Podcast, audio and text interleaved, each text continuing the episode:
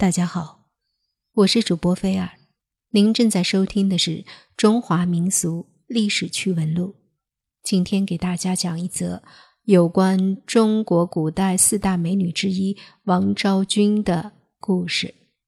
大家都知道，王昭君出塞是为了和亲。那么，昭君出塞之后，她的生活如何？最后，她是怎么死的呢？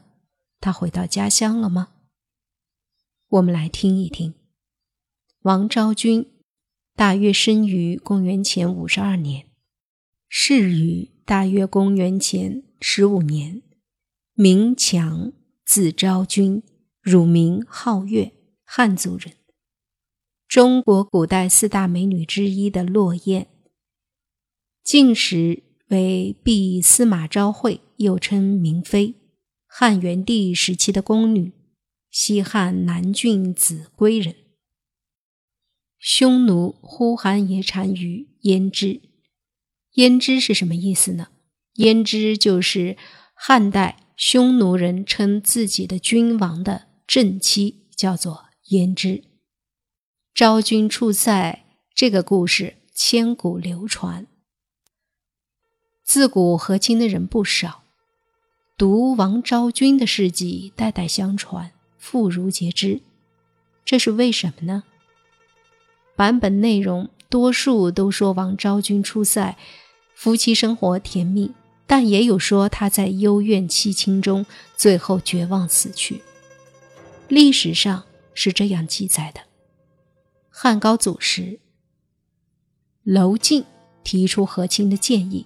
但吕后只有一女，不忍心将其远嫁藩邦，便以宗室女乔装成公主嫁给默毒。以后，西汉对匈奴和西域各国的多次和亲，都以宗室郡主冒充公主下嫁藩王，而王昭君就是以民女的身份担任和亲的任务，故引起一般民众的同情与关切。文人墨客也多对她吟咏，使王昭君的事迹广为流传。王昭君的出生地是秭归，它紧靠长江三峡，江水湍急，两岸悬崖峭壁。战国时这里曾出过一位著名人物，那就是屈原。王昭君出生时正值汉朝的辉煌盛世，百姓丰衣足食。但秭归比较荒僻，王昭君的父母带着两子一女，耕种着小的可怜的几块山坡地，以杂粮维持生计。生活虽然清苦，但全家和乐，与世无争。昭君除了跟着母亲习女红之外，更在父亲的督促下读书习字。汉元帝建昭元年，下诏征集天下美女，补充后宫。王昭君被选入宫，从全国各地挑选入宫的美女数以千计，皇帝无法一一见面。五年过去了，昭君仍是个待招的宫女身份。汉元帝晋宁元年，南匈奴呼韩邪单于前来朝觐，王昭君的命运无意间发生了突破性的变化。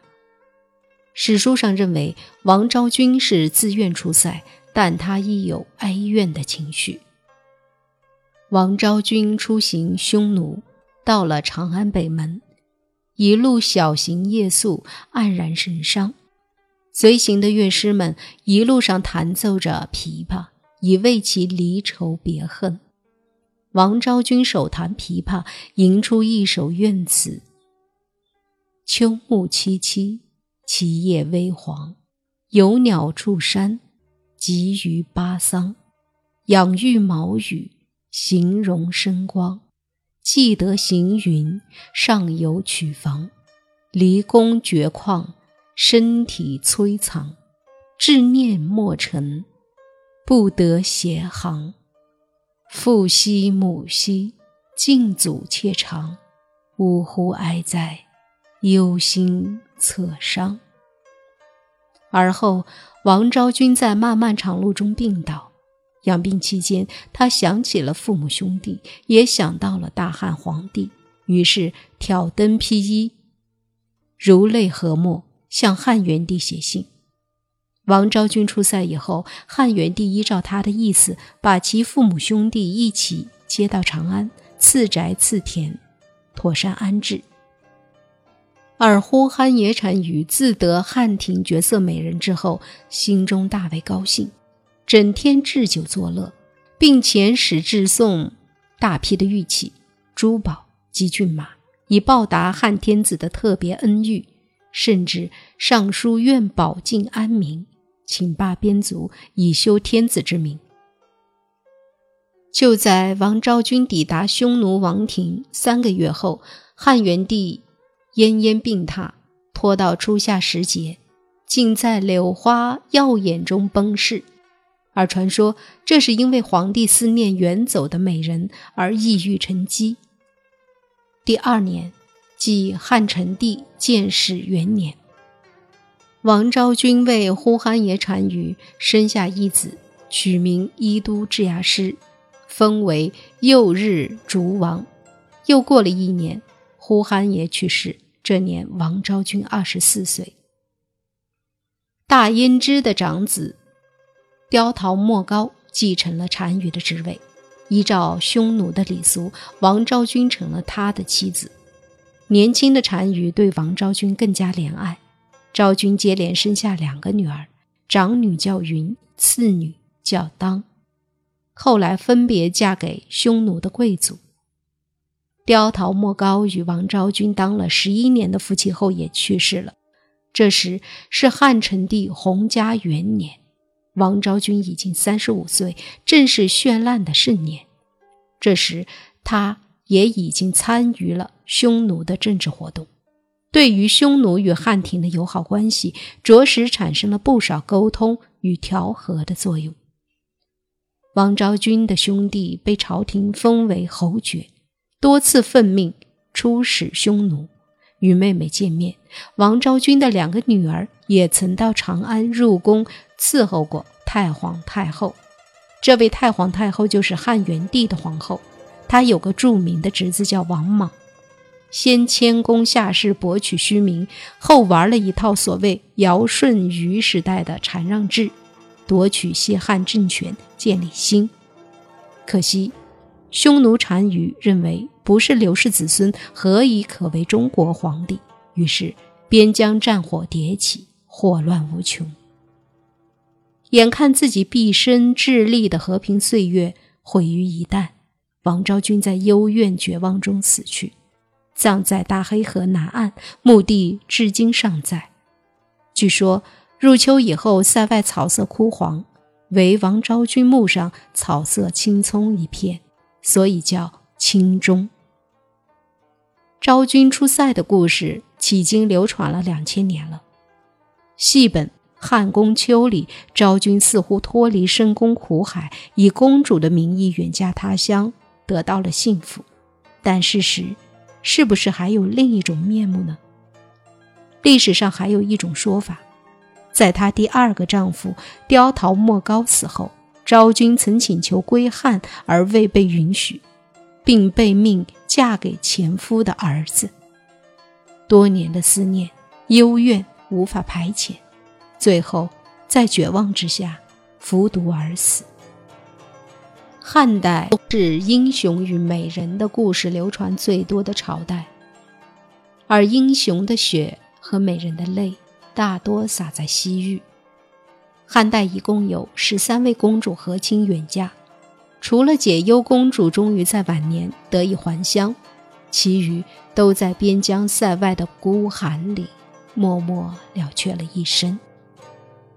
是忧郁而终，不是因为出塞而忧郁，因为王昭君她是自愿请行的，而且呼韩邪单于以及他手下都对王昭君很好。还生了一个儿子，他忧郁是因为呼韩邪死后，他前妻的儿子要娶王昭君，王昭君不同意，上书求归，成帝敕令从胡俗，就是汉成帝命令他服从西域胡人的风俗，结果他只得顺从，又生了两个女儿，而且他的儿子又无辜的被杀，所以度日如年，以泪洗面，最终忧郁而死。王昭君与西施、貂蝉、杨玉环并称为中国古代四大美女，有闭月羞花之貌，沉鱼落雁之容。其中“落雁”就是指昭君出塞的故事。晋宁元年，也就是公元前三十三年，匈奴首领呼韩邪单于主动来朝，对汉称臣，并请求和亲。汉元帝挑选了王昭君作为和亲对象。昭君告别故土，登城北去。一路上，黄沙滚滚，马嘶雁鸣，使他心绪难平。遂于马上弹奏琵琶乐，凄婉悦耳的琴声，美艳动人的女子，使南飞的大雁忘记了摆动翅膀，纷纷跌落于平沙之上。落雁。便由此成为了王昭君的雅称。据《西京杂记》记载，汉元帝因后宫女子众多，就叫画工画了像来，他好挑选。工人都贿赂画工，独王昭君不肯，所以他的像被画得最差，不得见汉元帝。后来匈奴来求亲，汉元帝就按图像选了王昭君去。临行前才发现王昭君优雅大方，容貌最美，悔之不及。追究下来，就把毛延寿、陈敞等许多画工都杀了。历代文人多据此为文，吟诗作赋，如吴文的《明妃》，不把黄金买画工，净身修语自谋同。